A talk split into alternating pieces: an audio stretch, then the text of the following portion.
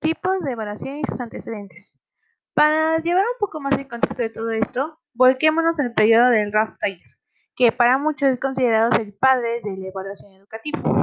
El primer momento es el periodo pre-tayloriano, que se sitúa entre los 2000 a.C. y 1930 d.C., llamado así porque obviamente se sitúa antes de las aportaciones de Ralph. Después llega el momento de la época tayloriana. ¿Qué quiere decir esto?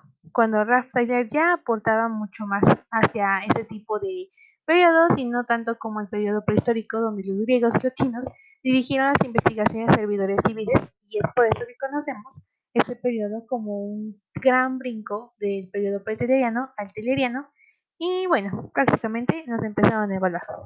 El siguiente es la época de inocencia, de 1945 a 1957, donde el único promotor o realmente el único cursor de ese tipo de evaluación eran los agentes menores, que quiere decir que eran los niños, y fue el periodo aproximadamente de las dos guerras civiles.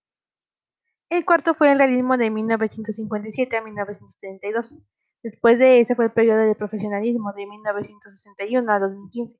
Prácticamente aquí fue el mayor salto, debido a que fue la innovación educativa y las prácticas pedagógicas surgieron mucho más. El último fue el de la autoevaluación, que es la periodo de la actualidad a más años. Y quiere decir que a partir de esto no solamente los maestros nos pueden evaluar, sino que también nosotros podemos evaluarnos a nosotros mismos. El objeto de la evaluación es la metodología y el alumno así como la institución y el docente donde está trabajando, el contenido temático y el contexto que interfiere cómo se van a evaluar las cosas.